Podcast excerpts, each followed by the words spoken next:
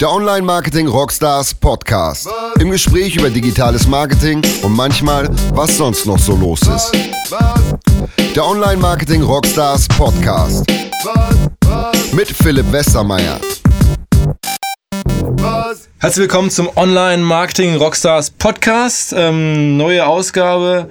Ähm, ganz kurz bevor es losgeht. Äh, AdDefend, unser Sponsor sozusagen diese Woche. Ihr alle kennt das Thema Adblocker. Die Jungs haben sozusagen einen Adblocker-Knacker gebaut. Ja, da kann man Adblocker mit aushebeln. Und auf den Flächen, auf denen normalerweise halt nicht keine Werbung laufen würde, läuft dann doch wieder Werbung. Und diese Werbung funktioniert erstaunlich gut.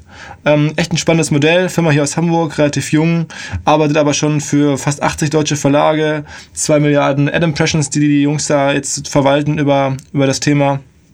Ähm, und sehr funktionsfähige Reichweite, sag ich mal. Ähm, gerne mal bei uns anklopfen oder direkt ähm, bei AdDefend. Ähm, kann ich nur empfehlen. Spannende neue Plattform. Mehr oder weniger hinten durch die Tür, äh, hinten durch die Brust ins Auge heißt, glaube ich. Ähm, Adblocker Blocker. Okay, so viel dazu. Jetzt ähm, neuer Podcast mit einem Marketingmann, aber vor allen Dingen, glaube ich, muss man sagen, einem Sportler. Ähm, moin Moritz. Was? Moin. Sagen eigentlich viele Moritz zu dir wahrscheinlich ne? Mich immer Mo, höre ich immer. Moritz ist eigentlich immer, wenn meine Mutter sauer auf mich ist. Das ist so, okay. dann höre ich das sonst nicht so oft. Nee. Wobei jetzt neuerdings, in der, seit ich da im Berufsleben auch so ein bisschen Fuß fasse, seitdem höre ich es öfter. Äh, also ähm, in Hamburg eine sehr bekannte Persönlichkeit. Ich habe deinen Namen jetzt in den letzten Jahren permanent gehört, immer als Mo Fürste. Den muss man kennenlernen, der ist cool. ähm, der ist erfolgreich vor allen Dingen als Hockeyspieler. Ähm, du hast alles abgeräumt im Hockey, was man so abräumen kann. Und ähm, die Werbebranche wartet jetzt drauf, was du sozusagen in der Werbebranche abräumst. Ähm, aber du willst auch noch mal einmal zum Schluss Olympiasieger werden, jetzt demnächst. Ja, das ist so das finale Ziel, würde ich sagen. Wobei ich gestehen muss, dass ich tatsächlich nicht alles abgeräumt habe, weil deutscher Meister bin ich auf dem Feld noch nie geworden. Ach, stimmt. Der, fehlt, der fehlt mir noch. das ist auch so ein bisschen meine Geschichte. Ja, da haben wir schon gleich sechs oder sieben Finals verloren. Das sollte noch nicht sein. Wer weiß, vielleicht steht das ja nochmal an. Aber nee, Rio ist dieses Jahr nochmal das große Ziel. Und äh, ja, da ist jetzt natürlich auch ein großer Fokus drauf in den Monaten davor. Und im, im, im ja, Parallelleben oder im Berufsleben ähm, wenn man das noch so sagen kann, äh, bei Olympioniken bist du bei Think, äh, Werbeagentur hier aus Hamburg, aufgebaut ganz wesentlich von Michael Trautmann, den viele Rockstars-Hörer wahrscheinlich kennen, ähm, als bekannten Werbemann und Marketingmann. Ähm, was machst du bei Think genau? Ich habe äh, bei Think vor sechs Jahren mein duales Studium gemacht, vor sieben Jahren sogar. Äh, ein Bachelor damals, äh, ganz klassisch. Ähm, und hab, bin dann immer mit Michael Trautmann auch in Kontakt geblieben. Mir war relativ klar, dass so die klassische Werbung gar nicht so unbedingt mein Spielfeld ist. Ähm, Sport mich einfach wahnsinnig doll reizt. Und wir sind dann so Ende letzten oder Ende vorletzten Jahres ähm, in Gesprächen dazu gekommen, dass wir gesagt haben, es könnte ganz gut passen, 2015 loszulegen, ähm, um so ein Jahr Vorlauf zu haben, bevor ich nach den Olympischen Spielen dann mit voll, voller Kraft ins Berufsleben einsteige.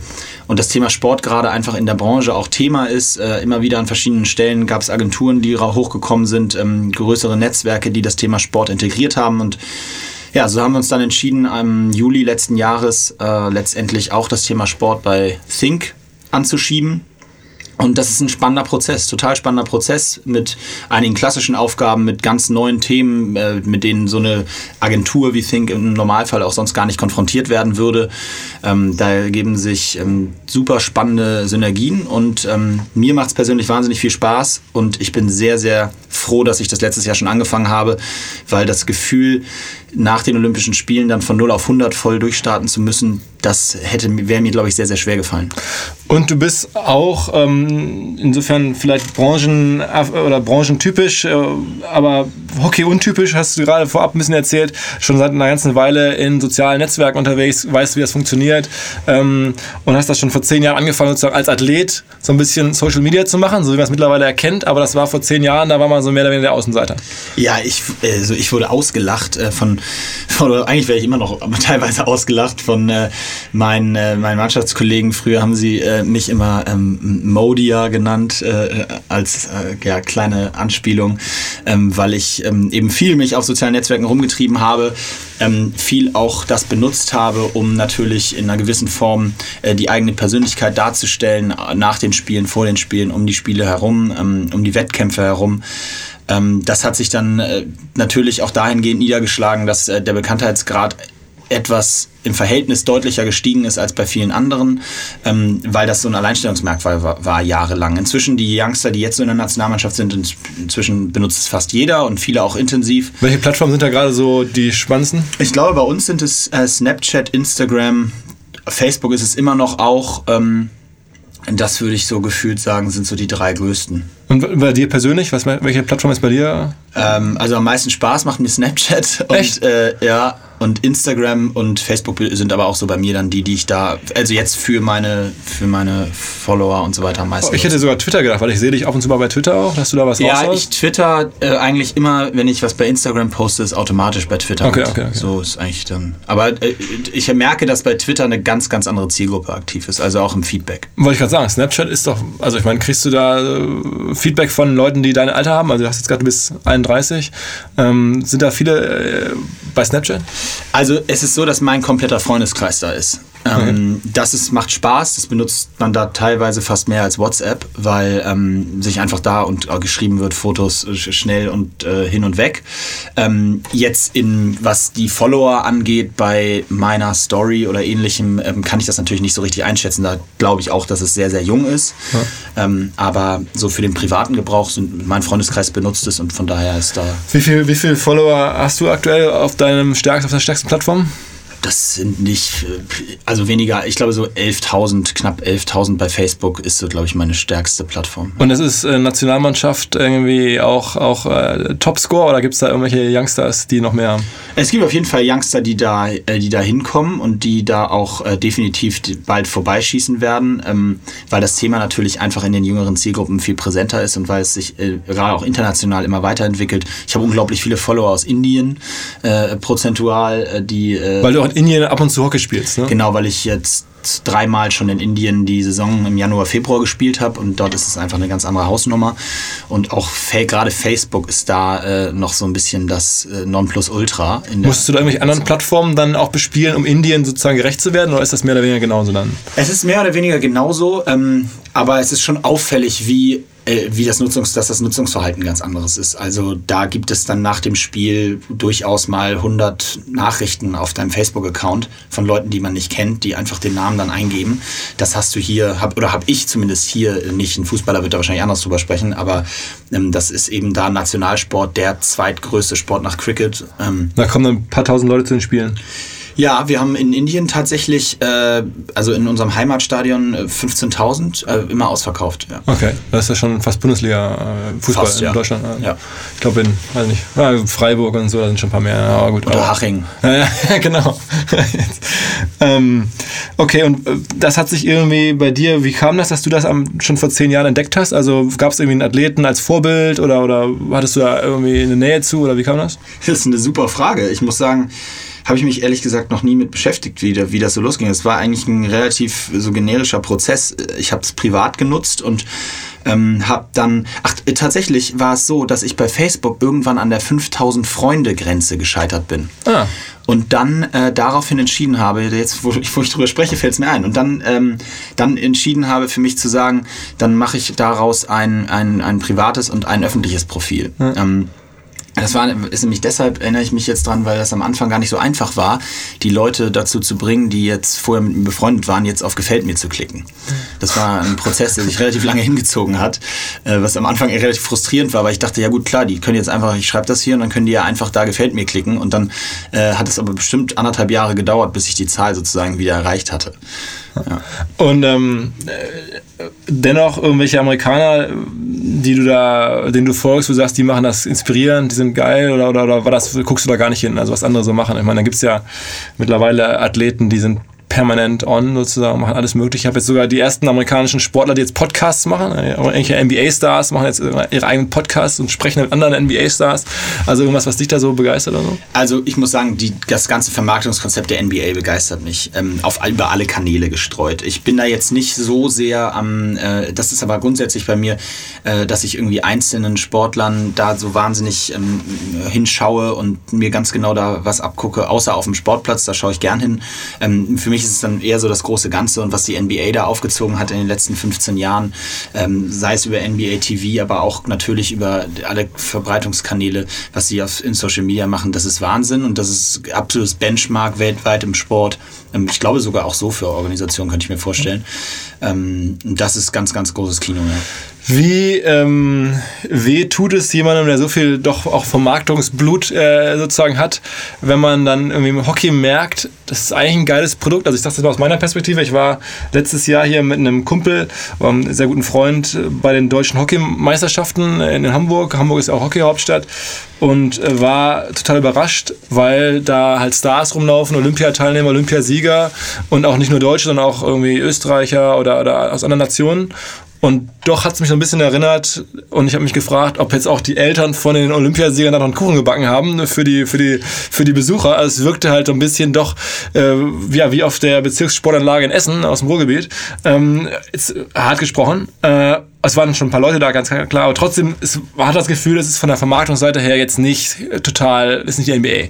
Ähm, was denkst du dazu oder wie kommt das oder woran liegt's? Ja, die Körbe haben gefehlt. ja, genau. Nee, ähm, ja, also das ist, das ist natürlich so, dass es ganz schwer ist, das jetzt in einem Satz zu beantworten. Ähm, wir haben erstmal ist es in der Sportart grundsätzlich ein Problem, dass das Produkt an sich, was da ist, ähm, einfach nicht geil ist. Also die Sportart ist total faszinierend. Da, da glaube ich, wird mir auch jeder recht geben, der das mal bei Olympischen Spielen gesehen hat. Das kann man sich super gut angucken. Ähm, ist ein bisschen schwierig, ein bisschen vergleichbar mit dem Eishockey, wenn man es zum ersten Mal guckt, weil im TV natürlich der Ball sehr klein ist und irgendwie da über den Platz zischt. Da muss man ein bisschen reinkommen. Aber die Sportart an sich ist ein Faszinosum, ist unglaublich schnell, unglaublich wendig, wahnsinnig viel Bewegung, fast nie Leerlauf. Also das Potenzial ist da. Die Art und Weise, wie das aber bei den Vereinen, den Vereinen aktuell eben aufgrund der Tatsache, dass die alle nicht professionalisiert sind. Es sind alles Vereine, meistens Ehrenamtliche, die das ganze Marketing, wenn man es überhaupt so nennen darf, führen, die einen unglaublich intensiven und harten Job haben und das zum Großteil äh, sensationell machen, aber eben ehrenamtlich machen. Mhm. Ähm, da gibt es diese, es gibt die Strukturen nicht, um aus diesem, dieser tollen Sportart tatsächlich ein Produkt zu machen. Deswegen, man kann eigentlich noch gar nicht vom Produkt sprechen. Ich versuche das immer so zu vergleichen, dass ich sage, ähm, wenn, wenn du ein T-Shirt hast, ein weißes T-Shirt hast und das ist, das ist hässlich, dann kannst du es auch nicht verkaufen. Und mhm. im Moment versuchten wir im Hockey so ein bisschen unser Produkt, was da ist, was aber eben einfach noch nicht so schön ist, das versuchen wir an den Markt zu bringen und das, das klappt so nicht. Und dafür diese Strukturen aufzubauen, erstmal drum herum, um dann dahin zu kommen, zu sagen, jetzt können wir, jetzt können wir unser Produkt auch mal an, Markt, an Mann bringen. Aber was meinst du mit nicht so schön? Ich meine, die Sportler ist ja eigentlich, macht Bock zuzugucken. Man hat, versteht das Prinzip ja doch recht schnell. Also man muss das Ding irgendwie ins Tor schießen, das kennt man vom Fußball. Gibt den Schusskreis und klar, man darf mit dem Schläger und so, aber das hat man ja super schnell begriffen, würde ich jetzt mal sagen. Ähm, und dann ist es halt auch schon häufig echt spannend und es gibt da geile Aktionen und so. Mal, was, was würdest du dir wünschen? Was müsste man machen, um das Produkt schöner zu machen? Ja, also in der Bundesliga geht es schon mal zum Beispiel damit los, dass wir an Anstoßzeiten nicht außerhalb des Fußballs sozusagen machen können. Also wäre ja ein Traum zu sagen, wir spielen immer samstags um 17.30 Uhr. Das ist Fußball mehr oder weniger vorbei, mhm. Bundesliga, das heißt zielgruppenmäßig mhm. nehmen wir uns nicht mehr so viele Zuschauer weg. Geht aber nicht, weil in der Bundesliga von zwölf Plätzen acht gar nicht die Flutlichtstärke haben, um dann noch zu spielen. Ah, okay, okay. Ähm, darüber hinaus sind die meisten Vereine ähm, eben, wie du sagst, so ein bisschen äh, super nette Familienclubs und haben wunderschöne Anlagen, haben aber für ein TV-Bild überhaupt keine Relevanz, weil du auf der einen Seite eine Wiese siehst, auf der anderen einen Wald, dann gibt es maximal mal eine Tribüne auf der Seite. Das heißt, es ist ganz schwierig, ein Bild zu produzieren, was im Fernsehen nicht so wirkt, als würdest du tatsächlich irgendwo auf der Landwiese äh, ein Live-Spiel aufnehmen. Ja. Und ähm, was das angeht, gibt es ganz viele kleine äh, Mechanismen, ähm, die, wo man erstmal an Stellschrauben drehen müsste, um dieses, das meine ich mit Produkt. Ich meine damit eben tatsächlich nicht das Spiel an sich. Das, das, das Fernsehprodukt. Sondern wirklich, ja genau, das Fernsehprodukt, weil wenn wir uns, wenn so eine Sportart sich weiterentwickeln muss, dann geht es irgendwann nur über TV hm. oder nennen wir es Bewegtbild, wo ist erstmal egal. Ähm, und dann eben darüber hinaus über, über, äh, durch Sponsoren. Ja, ja. Und die bekommt man eben, das ist, das ist wie Huhn und Ei. Die, die, die, das Unrealistische ist, und das glaube ich versuchen, und da ist Hockey übrigens bei weitem nicht alleine, wir sprechen eigentlich von Randsportarten im Allgemeinen. Die, viele versuchen, den, warten auf den einen großen Sponsor, den Erlöser. Der wird aber nicht kommen, wenn die Verbände und Vereine nicht ihrerseits versuchen, ihr Produkt auch aufzuwerten. Und dafür muss man in einer gewissen Form investieren. Und das ist, glaube ich, einer der großen Fehler ähm, in vielen Sportarten, die versuchen, Unternehmens, nenne ich es mal, Organisationspräsentationen aufzubauen, zu Sponsoren zu gehen, zu sagen, wie toll ihr Produkt ist. Und das sind wahnsinnig tolle Produkte. Hockey ist eine tolle Sportart, Volleyball ist eine tolle Sportart, Handball ist eine sensationelle Sportart. Es gibt wahnsinnig viele total spannende Sportarten.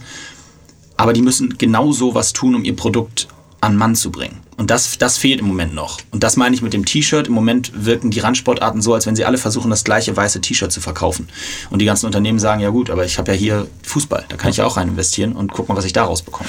Wobei man muss ja sagen, die, die Hockey-Zielgruppe ist schon, schon upscale. Ne? Also das ist, wenn man da so über die Anlage läuft, da hat man das Gefühl, hier sind rein Bauchgefühl von mir, viele Steuerberater, viele Anwälte, viele Leute, die irgendwie Geld haben, im besten Sinne oder, oder also schon eigentlich in Zielgruppen gedacht, extrem die Leute, die man haben möchte. Ne? Absolut, die Zielgruppe und da, da, ist auch wieder Hockey nicht alleine. Nimm Segeln dazu, ist, äh, Golf, gut, hat nicht so Probleme, aber das ist eine unglaublich spannende Zielgruppe. Es gibt Studien, die sagen, dass über 70, 60, 65 Prozent, jetzt kennt, der, der Zielgruppe im Hockeybereich ähm, sehr, sehr hohe Affinität für Produkte haben, die sich im Hockey engagieren. Das sind alles Zahlen und Werte, die bei einer Kaufkraft von, frag mich nicht, äh, netto Haushaltseinkommen, ähm, wirklich ganz, ganz spannend sind. Aber die Geschichte wird nicht erzählt. Das weißt du und das weiß ich und das sehe ich, wenn ich beim Hockey mich umgebe mit den, mit den Leuten, das wird ja auch häufig, gibt ja auch negative Meinungen dazu, zu der Zielgruppe, das kann man ja immer sehen, wie man will.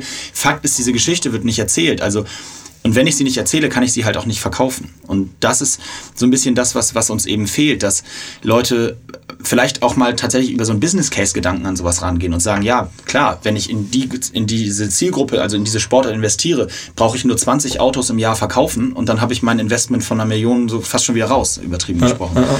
Also diese, aber diese Modelle, die sind so im Anschieben und das geht langsam so los. Der Segelsport hat das zum Beispiel klasse gemacht. Die haben genau das gemacht. Die haben Audi als Hauptsponsor bekommen für die Segel-Bundesliga. Zahlen kenne ich nicht, aber äh, investieren einen Millionenbetrag da rein und gar garantieren denen pro Jahr 50 Neuwagenkäufe aus der Zielgruppe, die die sowieso haben. Ja. Also die die Segelzielgruppe sowieso im Jahr ja. macht. Ja.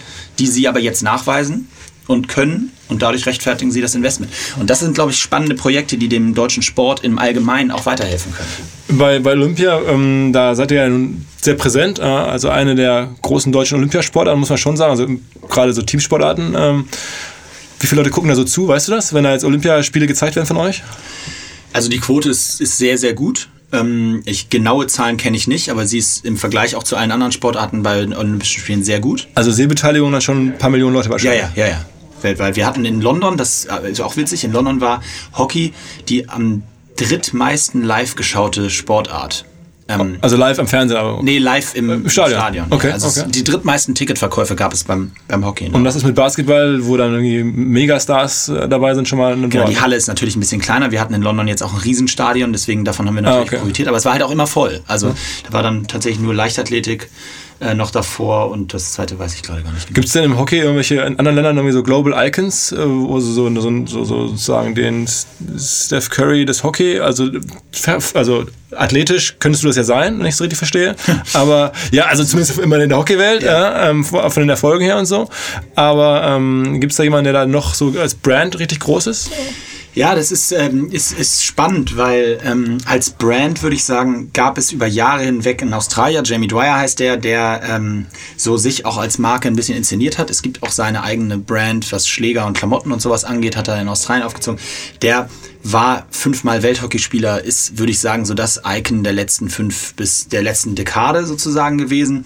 Davor gab es das noch gar nicht in unserer Sportart. Ähm, und jetzt passiert es eben so langsam. Also jetzt hast du in, in, ja, in den Ländern immer mal wieder so ein, zwei herausstechende, die das werden können. Aber ähm, vergleichbar äh, ist, das noch, ist das noch nicht. Klar, klar. Also, aber zumindest merkt man, dass auch Menschen irgendwie als, als Brand funktionieren in der Sportart und irgendwie ja. für als Zugpferde funktionieren können. Ja, ich glaube sogar, dass es in den Randsportarten, wenn ich versuche das immer so ein bisschen zu verallgemeinern, um weg vom Hockey zu kommen, ich glaube, dass es gar nicht anders geht. Ich bin fest davon überzeugt, dass man ähm, in Mannschaftssportarten ist es noch schwieriger. Ähm, du musst diesen Personen oder der Sportart Gesichter geben, um ja. sie, um sie ähm, prof zu professionalisieren. Es ist ganz schwer, ein Team von 25 Leuten gleichmäßig sozusagen emporzuheben. Das musst du anhand von Zugpferden machen. Das hat Handball 2007 äh, bewiesen. Nach der Weltmeisterschaft im eigenen Land waren das Gesichter wie ein Pascal Hens, den, den in den, glaube ich, Jahren danach jeder auf einmal kannte, weil er nun auch heraussticht und weil er sich sehr dafür geeignet hat.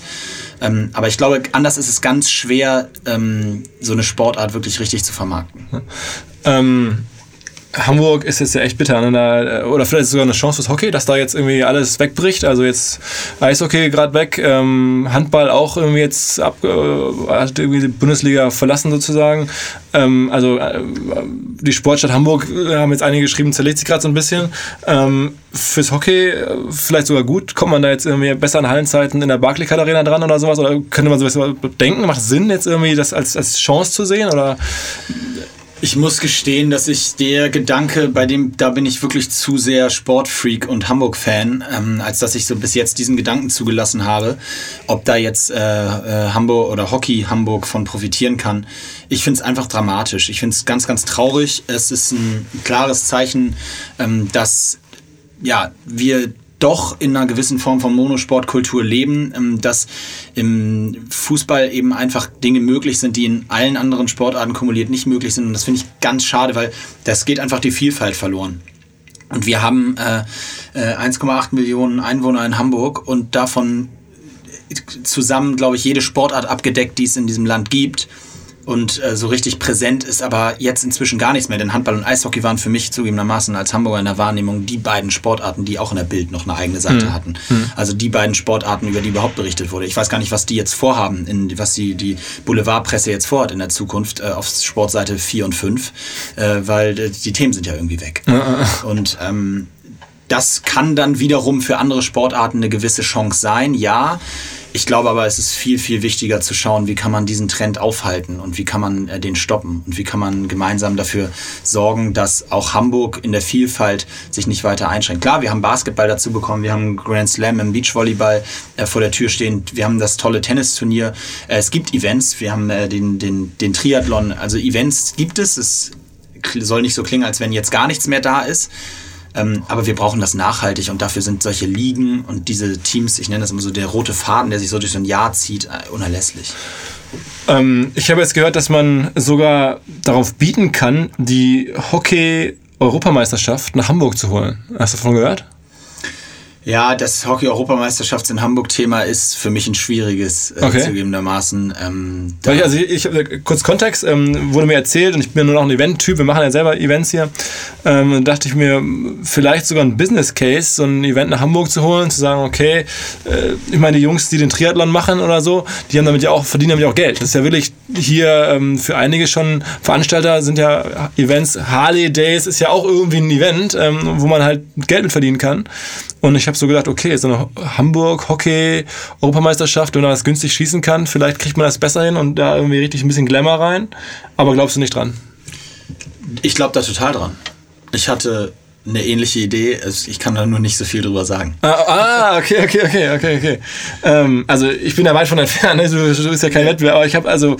Ähm, Keine Sorge, wenn, wenn, sollte es soweit sein, können wir es auch gerne zusammen machen. es, ist, es ist ein schwieriges Thema in der in der, in der Szene da sind ähm, äh, verschiedene deutsche Städte, haben da ein großes Interesse dran und da ähm, gibt es dann eben auch unterschiedliche ähm, ja, Meinungen zu. Aber sag mal, du musst dazu nicht sagen, aber ich, ich habe das nur beim Abendessen rausgehört und war überrascht, dass man solche Rechte vergleichsweise günstig kaufen kann. Das Problem ist also nicht an die Rechte zu kommen, erschien es mir, ähm, sondern das Problem ist dann eher die Umsetzung und man muss dann irgendwie ins Risiko gehen mit der, mit der, mit der Location und sowas. In Summe wird es dann schon ein Investment, aber wir reden jetzt nicht über, über, über, über siebenstellige Zahlen. Das ist halt vergleichsweise, ne, was man da jetzt auf dem Papier dann hat, äh, eine Hockey-Europameisterschaft, ähm, günstig und man muss dann halt wenn man dann den, den, Audi oder denjenigen Partner findet, der sowas dann halt voll machen würde, kann das sofort ein Case sein. Aber genau das ist der Punkt und das ist nicht, wie nochmal, das ist in allen Sportarten so. Es gibt diese Potenziale, seine eigene Marke, wenn man sich den Markenkern anguckt von irgendeinem Unternehmen und versucht dafür ein Match zu finden, dann ist das in ich würde sagen, fast 70, 80 Prozent aller Fälle wird das kein Fußballverein sein von der Zielgruppe. Das wird irgendeine Sportart sein, wenn man sich alle mal anschauen würde. Man kann sich dann wieder darüber unterhalten, was man als Mehrwert davon hat, wenn man in Curling investiert. Keine Frage. Aber jetzt mal, wenn man sich wirklich nur an den Zielgruppen orientiert, dann gibt es Sportarten, die einem, einem Markenmatch viel mehr entsprechen als das, worein die Marken aktuell investieren, wenn es um Sportsponsoring geht. Und das geht, da geht es wieder ein Thema Geschichten. Wenn die alle wüssten, für was für Preise sie eine komplette Sportart oder eine komplette Europameisterschaft ja, bekommen könnten, dann würden meiner, bin ich, bin ich fest von überzeugt, würden Marken auch ganz anders mit solchen Situationen umgehen. Die können nämlich mal ebenso mit dem Fingerschnipsen sich eine komplette Europameisterschaft in, ein, in der erfolgreichsten deutschen Ballsportart schießen. Ja. Das ist jetzt nicht ganz Realität gerade, aber äh, du hast es gerade so skizziert. Und das gleiche gilt übrigens fürs Hauptsponsoring in, in der Volleyball-Bundesliga oder auch in der Hockey-Bundesliga. Ja. Die gibt es für Fingerschnipsen, ja, ja. kann man dort Hauptsponsor von allen zwölf Vereinen werden, der Liga, Brandon, TV, alles, was man möchte. Ja, aber die Geschichte muss erzählt werden. Wenn sie keiner erzählt, dann äh, kriegt sie auch keiner mit. Zumal ich, also ich bin jetzt begeistert, so als Unternehmer oder auch als, als, Sportfan und Marketing-Typ. Da gibt es ja Beispiele in den USA, die Typen, die die UFC, diese ähm, Ultimate Fighting-Liga da aufgebaut haben. Das war ja kein Sport, der irgendwie relevant war. Das haben die, mit einer, die jetzt besitzen jetzt wirklich als Privatpersonen die Rechte an dieser, an dieser Liga und sind damit halt Milliardäre geworden. Ne? Also weil einfach das Ding ist weltweit total fett geworden, die UFC. Und das haben so Typen aus Las Vegas halt aufgebaut und als Monster-Business. So. Und dann, wenn man das überlegt, okay, ganz klein, ist, Hockey ist nicht Ultimate Fighting, aber ähm, man kommt halt äh, ja, auf einmal auf ganz neue Produktideen. Man muss nicht mehr als Startup vielleicht nur ähm, eine neue Website hochziehen oder einen neuen E-Commerce-Shop aufbauen, sondern man könnte sogar als Startup darüber nachdenken oder als, als Business-Idee in sozusagen Randsportarten zu investieren und zu versuchen, die zu professionalisieren. Da denke ich immer mal wieder so drüber nach, weil es halt irgendwie ein spannender Gedanke ist. Und ähm, mein, mein, mein Lieblingsbeispiel UFC, ein Monster-Business. Auch da jetzt Fernsehrechte mittlerweile, die Klar. ziehen sich Kohle rein. Und die amerikanischen Sportligen, die ja noch ein bisschen merkantiler aufgestellt sind in vielerlei Hinsicht, manchmal auch nicht, aber in vielerlei Hinsicht, ähm, sind ja einfach äh, mit die größten Unternehmen mit den USA. Also NBA oder NFL gerade, das sind ja brutale Firmen, ähm, die richtig Kohle machen. Ne? Absolut, absolut. Ähm, so, äh, erzähl noch ein bisschen von, von Think. Wie muss man sich das vorstellen? Du bist jetzt in der Agentur, ähm, äh, bist sehr gut vernetzt im Sportbereich, akquirierst dann sozusagen Kunden aus dem Sportbereich und machst mit für die Konzepte oder, oder wie ist sozusagen dein Agenturalltag? Ja, im Grunde genommen sind es so ein bisschen verschiedene Baustellen. Auf der einen Seite sind auch immer wieder klassische Themen bei uns auf dem Tisch, ähm, die dann vor allen Dingen äh, vom Team, äh, Etatdirektoren und Kreativteam begleitet werden ähm, und ganz klassische Themen sind, die zum Teil eben auch aus dem Thema, aus dem Sport, aus der Sportbranche kommen, sodass da eine gewisse Form von Affinität auch besteht. Ähm, der Kunde teilweise auch den, die Zusammenarbeit mit dem Sport in der Branche sozusagen spannend findet. Ähm, das macht auch viel Spaß, ist so ein bisschen Alltag. Ähm, und darüber hinaus äh, bin ich eben angetreten, so ein bisschen tatsächlich mit dem, mit dem ja, vielleicht auch naiven Ziel, ähm, die Sportwelt ein, ein ganz kleines Stück zu verändern und dafür zu sorgen, dass Randsportarten eine gewisse Plattform bekommen, dass sie die Möglichkeit bekommen, auch in der, in der Marketing- und Vermarktungswelt eine Rolle zu spielen. Und dafür ähm, versuche ich im Grunde genommen jeden Tag ähm, ein bisschen was zu tun in in Form von Konzepten, in Form von neuen Ideen, in Form von Events, in Form von äh, Netzwerkveranstaltungen, ähm, wo eben diese ganzen Geschichten, die im Sport passieren, über die wir eben kurz gesprochen haben, äh, ja, erzählt werden können. Und ähm, das sind äh, ganz viele verschiedene Ansätze auf allen Ebenen, teilweise in der Direktansprache bei Kunden oder potenziellen Kunden, teilweise aber auch überhaupt erstmal im Gespräch mit den Verbänden und Vereinen. Ähm Bist du viel in Pitches, wo du dann wirklich zum Kunden läufst und erzählst, hier soll er jetzt mal sozusagen über euch äh, eine Kampagne fahren oder auch von euch eine Kampagne entwerfen lassen sozusagen? Kommt auch vor, ist auch, auch kommt auch vor, ja. Bist du dann da als ganz normaler, sag ich mal, könnte jeder andere Think-Mitarbeiter, der irgendwie jetzt smart ist und so, auch machen? Oder ist das dann auch schon ein bisschen so eine besondere Olympia-Mo-Fürste-Rolle? Also ich glaube schon, dass viele ähm, potenzielle Kunden aus der Sportbranche, gerade was so Verbände und Vereine angeht, ähm, Think gar nicht auf dem Zettel hätten, wenn sie nicht wüssten, dass wir dort jetzt neuerdings auch eine große Sportaffinität haben, die natürlich durch meine Person gepusht wird, aber auch durch viele in der Agentur getragen wird. Ich glaube, ich hab, der Michael hat ja eh eine hohe, äh, Trautmann, es sind noch andere Hockeyspieler, die bei euch arbeiten, ne? Ja, genau, das ist inzwischen sind wir, glaube ich, drei äh, oder vier, äh, äh, aber es sind auch 330 Mitarbeiter. Also Ja, okay. die Quote ist noch, noch überschaubar, aber äh, nee, das ist richtig.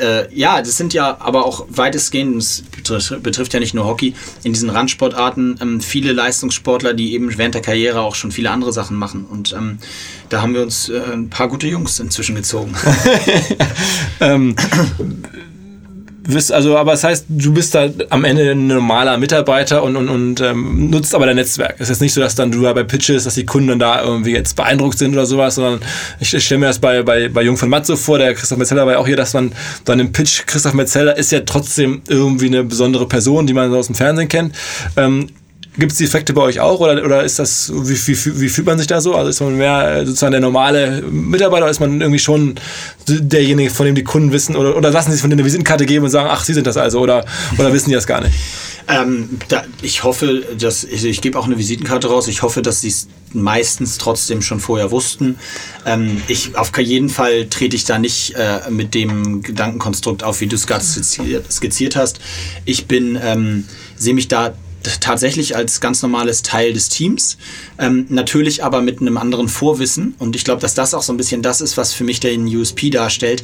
Ich habe halt durch zwölf Jahre Leistungssport und auch teilweise eigener Arbeit in diesen Verbänden wie dem DOSB, wo ich persönliches Mitglied bin oder auch diesen, ich bin in der, in dem in, der Athletenkommission von der Welt, vom Welthockeyverband. Also habe auch so ein bisschen diese Arbeit in diesen Gremien mitbekommen in den letzten zehn, zwölf Jahren und glaube, dass ich deshalb eine relativ äh, ja, große Kenntnis und breite ähm, Ahnung von dem habe, was so grundsätzlich in der Sportwelt pass hinter den Kulissen auch passiert. Und ähm, das nehme ich für mich so ein bisschen als, als Knowledge mit, einfach als USP in so Gesprächen dass man äh, dem Kunden auch vermitteln kann, dass man weiß, was bei ihm passiert. Denn ich bin mir ziemlich sicher, dass viele gar kein richtiges Bild davon haben, was bei so Verbänden ähm, hinter den Kulissen tatsächlich passiert. Das ist ein riesen, riesen Aufwand und große Arbeit und bei Weitem hat das nichts mit einem riesen Konzern zu tun, also bei den kleineren Verbänden zumindest nicht, sondern ist viel Ehrenamt und ist viel äh, wirklich malochen und von morgens bis abends überlegen. Haben die Verbände Budgets? Also haben die attraktive Budgets für Agenturen?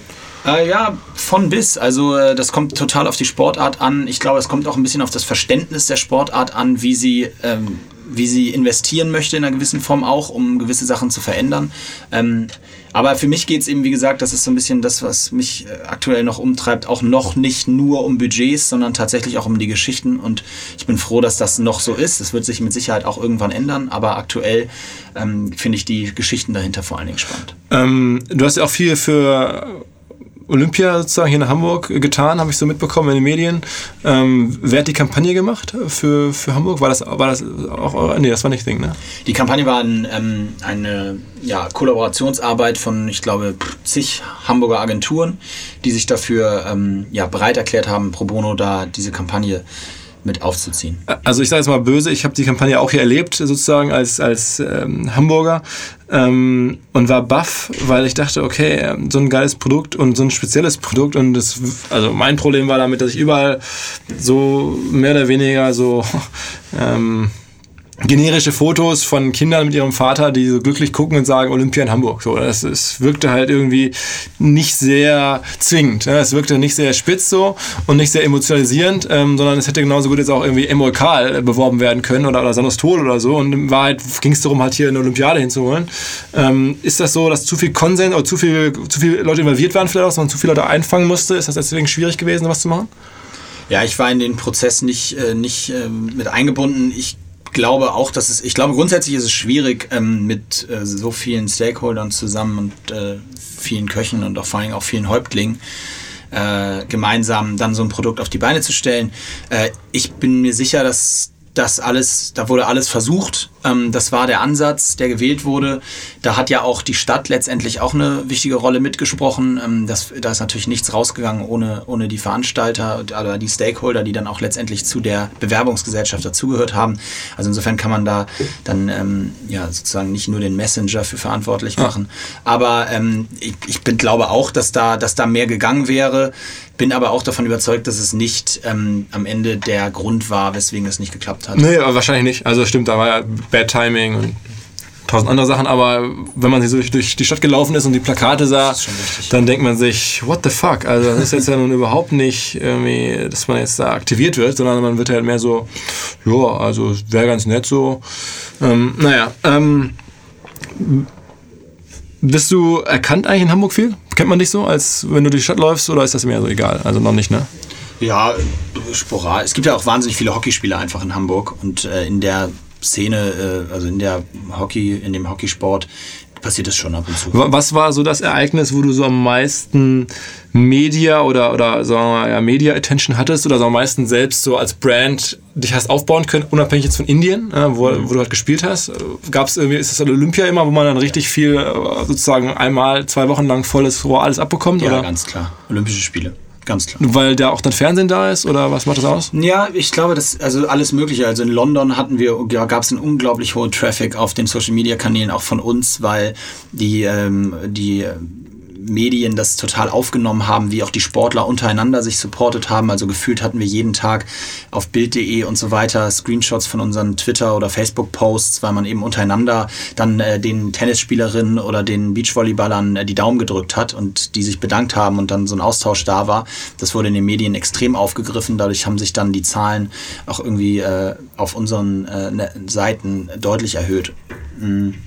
Das ist bei den Olympischen Spielen ganz groß. Und klar, TV-Präsenz, äh, nochmal wieder eine ganz andere Hausnummer. Dann, wenn du auch noch Gold holst, bist ja. du eine der, ich glaube, wir hatten elf Goldmedaillen äh, in London. Das heißt, ähm, eine, eine, wir waren einer der, äh, eine der Goldmedaillen, die dann auch irgendwie alle angeschaut haben an dem Abend und dadurch hat sich dann natürlich auch nochmal eine ganz neue Reichweite ergeben. Kennst du jetzt schon die, die Spielzeiten von den relevanten Spielen? Das stehen die schon fest? Wahrscheinlich ja. Ne? Also wann, wann ist Viertelfinale, wann ist Halbfinale? Ist das irgendwie zu europäischen Einschaltzeiten in Rio? Äh, ja, das ist so, dass das auf jeden Fall geht. Ähm, die sind dann so nachmittags, das ist dann abends hier. Also das ist, glaube ich, ganz vernünftig. Eigentlich perfekt, ne? Ja. Also so ein bisschen wie WM. Ne, ja, damals. ein bisschen. Finale wird wahrscheinlich so eher 19 Uhr sein, also sprich so halb zwölf, aber das ist ja auch noch erträglich. Kurz sportlich gesprochen, ähm, abseits vom Marketing, und ist das realistisch, dass ihr da eine Rolle spielt äh, wieder? Ja, also ich glaube, für uns ist eben, äh, es ist so, die, die Leute in der Öffentlichkeit interessiert Hockey ja weitestgehend nur alle vier Jahre. Ja. Und für uns ist es aber logischerweise nicht so. Also deswegen, ich werde immer ganz, ich reagiere immer ganz ähm, amüsiert auf die Frage, ähm, holt ihr dieses Jahr wieder Gold? Weil das wäre so, wie wenn du die Fußball-Weltmeistermannschaft 2018 fragst, seid ihr jetzt wieder, ihr müsst ja jetzt wieder Gold holen, so vier Jahre später mit einer komplett veränderten Mannschaft. Ich glaube, wir haben sechs Spieler, die 2012 dabei waren. Ähm, so, wir sind letztes Jahr, vorletztes Jahr Sechster bei der Weltmeisterschaft geworden. Letztes Jahr haben wir das Finale gegen Holland bei der EM 6-1 verloren. Also wir sind bei Weitem nicht so, dass wir gerade Top-Favorit sind, weil wir 2012 gewonnen haben. Und wir müssen jetzt gerade unsere Hausaufgaben machen und vernünftig für uns vorbereiten, sodass wir dann im Juli hoffentlich sagen können, ja, wir sind wieder dabei, um oben mitzuspielen. Okay, also das heißt, alles offen. Ne? Man ist da, wer ist Favorit? Also wen würdest du. Australien und Holland sind für mich die Top-Favoriten. Ähm, dann, und dann kommt so ein Pool, zu dem wir auch gehören werden, hoffentlich. Mhm. Äh, aber das muss ich erst rausspielen. Und dann ist es nachher ein Turnier mit K.O.-Spielen ab Viertelfinale.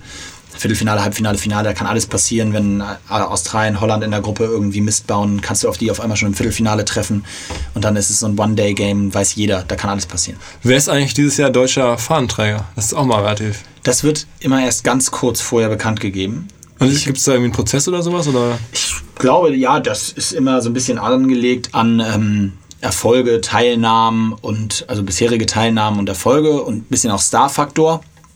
Äh, ich habe dann, hab dann ein Gefühl, wer es sein könnte, aber äh, aber wissen tut man noch. Also, hat man, also ich meine, du hast jetzt ja schon ein paar Mal bei Olympia mitgemacht, bist du auch jetzt schon jetzt irgendwie, glaube ich, zweimal Olympiasieger geworden. Tendenziell könnten die dich auch fragen, oder nicht?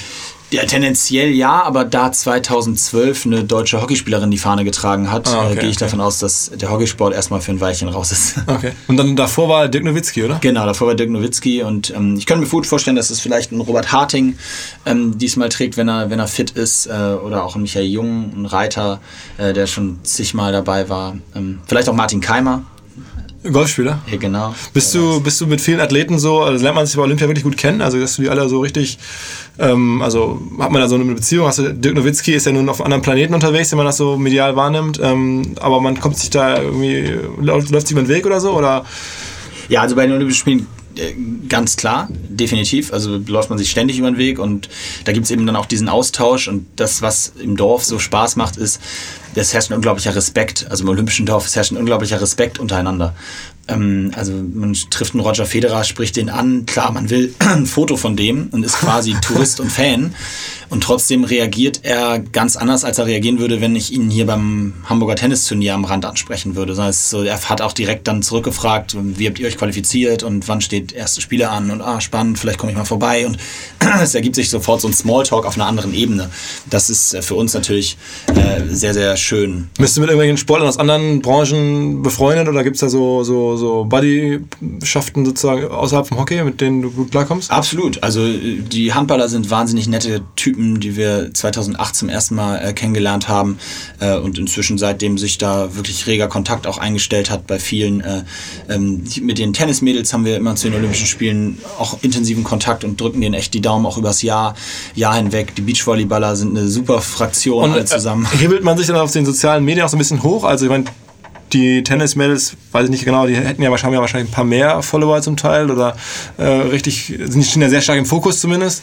Ähm, ist das so ein bisschen so, dass man sich da gegenseitig auch da so reichweitenmäßig pusht? Oder gibt es so einen Gedanke, so Mensch, hier, der hat mich jetzt retweetet und da komme ich jetzt irgendwie, ist das so, dass man sich da stützen kann oder ist das mehr alles spielerisch und, freundschaftlich? Das ist spielerisch. Ich, man soll, wenn man das mal, wenn man das so aus Marketing-Sicht betrachten würde, dann wäre das wahrscheinlich ein ganz gutes Konzept, ab und zu mal die mit den Mehrreichweiten zu nutzen. Genau. Ähm, aber ich muss sagen, dass da, dafür ist es jetzt gerade so, das passiert dann bei den Spielen tatsächlich viel über Twitter, witzigerweise. Äh, ähm, aber ich muss sagen, dass da bis jetzt die Gedankengänge dahingehend noch gar nicht so ist. Das ist, war jetzt auch nie Ziel. Habt ihr ähm, drüber nachgedacht? Also ich meine, es könnte ja für Hockey Sinn machen, wenn so ein Fokus da ist, auch das bewusst zu nutzen. Also für die Sportler zu sagen, es fahren jetzt nicht nur 16 Spieler und ein paar Trainer mit, sondern es fahren auch richtig so Social Media Leute mit, um halt in der Zeit volles Rohr alles zu nutzen und jeden TV-Bericht über alle Netzwerke zu verlängern und irgendwie Fotos zu posten und weiß ich nicht, irgendwie sozusagen die Attention, die man da hat, komplett auszuschlachten.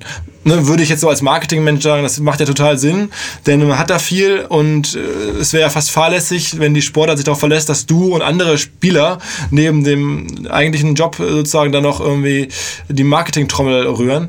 Ähm, wird das gemacht oder ist das mehr so, wäre schön, aber ist eigentlich nicht? Ja, wäre schön. Wäre wahnsinnig schön. Okay, ich, ich habe gehört, irgendwie äh, Michael fährt auch mit äh, als Fotograf oder so, als Hobby für die Hockey-Nationalmannschaft. Ist das wirklich wahr? Also ich glaube, er fährt mit als, als ähm, Fotograf, hat sich auch akkreditieren lassen ähm, und äh, macht, hat plant, glaube ich, vor allen Dingen ein Fotoprojekt, was jetzt aber nicht zwingend direkt mit dem Der, der Paul Ripke des Hockeys. Der Paul Ripke des Hockeys. aber ich meine, so also, Paul Ripke zu animieren und zu sagen, komm mit, ich meine, das wäre doch eigentlich total. Ich glaube, das ist passiert. Ja? Ich Paul Ripke wurde angesprochen? Ich glaube, der ist mit ihm dabei zusammen. Ach, wirklich? Ja. Ah, okay. Geil, geil. Also, ich meine, das ist doch wirklich schlau, zu sagen, ähm, man, einen Top-Fotografen, der selber Social Media mäßig groß ist. Paul Ripke war auch mal vor ein paar Wochen hier im Podcast, deswegen kennen hoffentlich einige Hörer den. Ähm, und versucht halt da die Aufmerksamkeit zu nutzen und für ja. die Sportler und für euch dann als Brands. Aber das scheitert, also das ist, das passiert tatsächlich, aber das hat nicht die Sportart geplant. Ähm, und was du angesprochen hast über die Kanäle, das ist eben scheitert an den Kosten. Also es scheitert dann tatsächlich schon alleine daran, dass man da niemanden hinschickt und schicken kann und der das dann dort vor Ort betreut. Weil niemand da rein darf oder was? Oder ja, nö. Erstmal weil die, äh, erstmal weil es zu viel kostet, die Leute überhaupt dahin zu schicken und da zwei Wochen zu unterzubringen. Ähm, und dann darüber hinaus äh, ist es auch sehr schwierig, rechtemäßig von den Olympischen Spielen tatsächlich ähm, Sachen offiziell zu machen. Was das ist ja Paul Ripke egal, wissen wir ja. ja genau. äh, was allerdings ähm, funktioniert, ist natürlich eben dieses Spreaden und Sharen von dem, was die Athleten äh, machen. Und das wird von hier versucht, aber äh, ja, ich, ich werde das nochmal auf jeden Fall damit reingeben. die, also es scheint mir auch für andere Sportarten total sinnvoll. Mittlerweile total. in Zeiten von Social Media Olympia 2016 müsste eigentlich irgendwie eine totale Social Media Olympiade sein, wo alle Sportarten versuchen da für sich das Beste rauszutun, weil sie haben ja dann nur die Attention, die ansonsten der Fußball immer wegsaugt. Absolut. Es gibt einen Social Media Hub, so einen Olympic Hub, wo alle äh, olympischen Athleten zusammengefasst sind von der olympischen Karte aus. Ähm, das ist ganz interessant. Da kannst du jeden Tag dich durch hunderttausende Twitter und Facebook-Posts durchscrollen, was so gerade auf der Welt gepostet wird. Ähm, sowas für Deutschland wäre total sinnvoll, glaube ich. Mm, wenn man dir folgen möchte, dann ist das äh, bei, hast du jetzt gesagt, äh, Instagram und äh, Snapchat am optimalsten. Da ist sein äh, einfach Mo Fürste. So, bei, bei Snapchat finde ich so derbe schwer, Leute zu finden. Ja, unmöglich. Discovery ist echt scheiße bei Snapchat noch. Ähm, Ja. Aber wie findet man dich trotzdem? Ja, Moritz Fürste. Und dann, dann irgendwie kommt man dann schon zu Dann Moritz müsste man Fürste Official oder. Das soll Ja. ich haben. Ähm, äh, okay, okay. Ähm, folgst du irgendwem, dem, also, wo du sagst, das ist geil, dem zu folgen? Frage ich jetzt immer mehr Leute so beim Mittagessen. Ähm, Ja. ich lese so viel äh, bei Twitter, so ein bisschen wie Zeitung und frage mich immer, nur, ob ich den richtigen Leuten folge oder ob ich wen vergessen habe, der spannende Sachen postet oder irgendwie coole Sachen postet. Wem, wem folgst du so gerne? Auf, welchen, auf welcher Plattform? Ähm, ich bin also als, als, als Folger bin ich, glaube ich, bei Twitter aktuell am aktivsten. Ähm, bei Twitter folge ich, muss ich gestehen, vor allem intensiv auch ähm, Netzwerken, also sowas wie äh, Spiegel und äh, Okay. der Zeit und ähm, dem Postillon und Ja. äh, solchen Seiten, weil ich da das ganz witzig finde, meine Zeit dann da kurz zu nutzen und so einen Artikel zu lesen. Ähm, ich Persönlichkeiten eigentlich nur Sportlern, um so ein bisschen auf dem, auf dem aktuellen Stand zu bleiben, was da so passiert. Aber ansonsten zur Inf zum Infotainment nicht so richtig. Also irgendwelche Funktionäre oder. oder Nee, bin ich bei Twitter äh, nutze ich dann tatsächlich eher weniger als Follower, mehr als äh, äh, Sender. Äh, okay, okay, okay. Ich bin ja mehr der Follower. ähm, so, haben wir noch vers- vergessen? Martin, hast du noch eine Frage? 45 Minuten haben wir auch schon. Ähm, also wir hatten aber noch zwei, drei. Äh, irgendwas, was dich gerade besonders umtreibt. Wir haben über Hockey gesprochen, ähm, Olympiachancen, Think, äh, neues Büro gerade bezogen, hast du erzählt. Ja. Ähm, äh, nächstes Jahr nochmal Indien. Bist du nochmal in Indien da am Start? Ich habe noch ein Jahr Vertrag, ja. Ich habe nächstes Jahr noch einmal äh, einen Vertrag da in Indien. Ähm, bin auch schon sehr gespannt, weil das hat tatsächlich dieses Jahr nochmal einen neuen Push gegeben. Das war nochmal eine neue, eine ganz neue Erfahrung. Äh, viel professioneller, Etats erhöht und allem mit allem drum und dran. Also die Liga läuft. Und wer, wer ist Sponsor? Wer ist der Großsponsor bei dieser Das Liga? ist ein Franchise-System wie in Amerika. Da kauft sich ein Unternehmen, ein Verein, eine Privatperson für einen hohen, ja, siebenstelligen Betrag äh, so ein Team und äh, darf das dann Aber das sind dann Firmen, also die eigentlich ein anderes Geschäft haben, die, oder, Ja, sind ja. das private, oder sind das wirklich dann Leute, die das als, als das als ihr Business betrachten? sind tatsächlich auch Einzelpersonen, die einfach Bock drauf haben. Ein Cricket-Spieler hat sich ein Team gekauft. Kann man, kann man dem Team dann Geld verdienen? Das ist dann mehr ein, ein Hobby. Die versuchen, schwarze Zahlen zu schreiben. Ich glaube, es gibt einzelne Teams, die das so ein bisschen marketingtechnisch in Indien auch aufziehen, die tatsächlich damit Geld verdienen. Manche schrei äh, aber auch nicht. Also für die ist das dann tatsächlich so ein B2B-Investment, die dann da zu den Spielen alle ihre ganze Autokonzerne einladen und frag mich nicht. Die ganzen großen indischen Unternehmen, Indian Oil, äh, Indian Air, äh, sind alle dabei. Krass, aber das ist natürlich auch deswegen, weil da alle Spiele im Fernsehen kommen und so. Ja, ja, komplett. Finale hatten, haben 23 Millionen live gesehen, nur in Indien. Äh, das sind natürlich Zahlen, äh, mit denen kannst du dann tatsächlich auch mal einen Sponsor bekommen. Ja, wobei, ich meine, ähm, es ist ja nicht nur die Reichweite, haben wir gerade schon gesprochen, es ist ja auch ein bisschen die, die Qualität und beim Fußball, ja klar, die Biermarken und so, für die funktioniert das so die Masse, aber ich Da macht es ja auch äh, total Sinn. Da macht es Genau. auch total Sinn. Also, aber es gab für, für bestimmte Brands ist ja die, meist, die Reichweite jetzt gar nicht so entscheidend, weil Ja. ich das äh, ja, ja. eh nicht leisten Das wäre toll, wenn wenn es dahin kommen würde, dass sich die ganzen ähm, Brands so ein bisschen intensiver damit beschäftigen würden. Und ich glaube, da gibt es noch große Potenziale, wo man sein Geld rein investieren kann, gerade im Sport, um äh, wo der Revenue viel höher ist. Vielleicht erstmal nicht in der Kontaktzahl, aber zumindest in der Awareness und in einem in, in dem Markenmatch, der dann passiert mit der jeweiligen Sportart und der Zielgruppe. Okay. Ähm, ich habe irgendwie, oder hier ein Kollege von uns, der dich auch ganz gut gesagt- kennt, der sagte, du bist eigentlich ohne- ohnehin so sportbegabt, du hättest auch andere Sportarten schaffen können, äh, also da groß rauskommen können, außer Hockey. Ähm, und spielst irgendwie unglaublich gut Golf oder sowas. Ähm, äh, stimmt? Ja, also unglaublich gut nicht. Aber irgendwie Handicap 1 oder 2 oder so? Ja, nicht ganz. Ja, ganz. Ich, ich, ja, Hockey und Golf liegt ja nah beieinander. Mein Tennistrainer ist, äh, sagt immer zu mir, dass, äh, dass das der größte Fehler in seiner Karriere war, dass er, dass er mich hat aufhören lassen. Ich habe eigentlich besser Tennis gespielt, bis ich so 15 war als Hockey. Okay. Habe dann mit 15 aufgehört, weil ich gesagt habe, ähm, irgendwie Mannschaftssport ist cooler und ich musste eine Sache aufhören, weil Mama sauer war, dass die Schule nicht so läuft. Und dann habe ich mich für Hockey entschieden. Ich bin nicht böse über die Entscheidung, also so ist nicht. Aber aus finanzieller Sicht hätte man vielleicht einen anderen Weg Mega, mega. Also, aber wobei das auch viel schwerer ist. Also das kann man dann auch so nicht sagen. wollte ich gerade sagen, also ich meine, man muss ja seinen Kindern eigentlich abraten, Tennisprofi werden zu wollen, weil das ist, das Nadelöhr ist halt mega eng. Genau. Ja?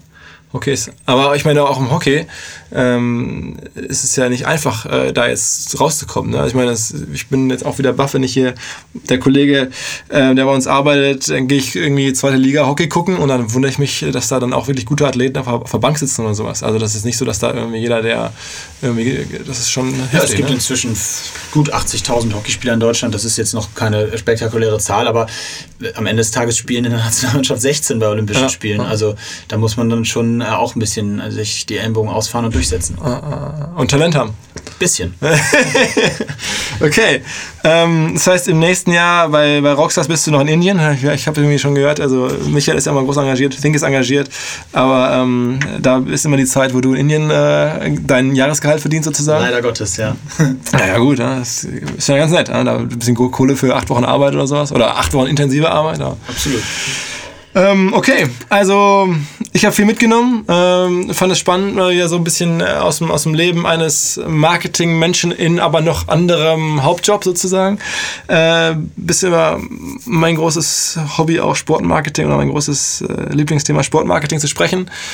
Ja, wir, oder ich werde auf jeden Fall versuchen, eure Spiele zu gucken. Ja, da äh, Rio, ähm, bin echt gespannt. Alles Gute. Hoffentlich äh, irgendwie, irgendwie Deutschland in den Medaillenspiegel reinschieben, wäre ja schon schön. Ne? Ja, also, wir werden alles geben. alles geben. ja. Ist ja wahrscheinlich dann undankbar. Wenn ihr ein Bronze gewinnt, heißt es wahrscheinlich, oh fuck, ey, nur Bronze. Ja, das wäre noch, damit könnte ich noch am besten leben. Aber wenn man Vierter wird und das äh, dann ja, ja, muss, kriegt man den Frust der Öffentlichkeit zu spüren, das wär, würde schon ganz schön wehtun, glaube ich.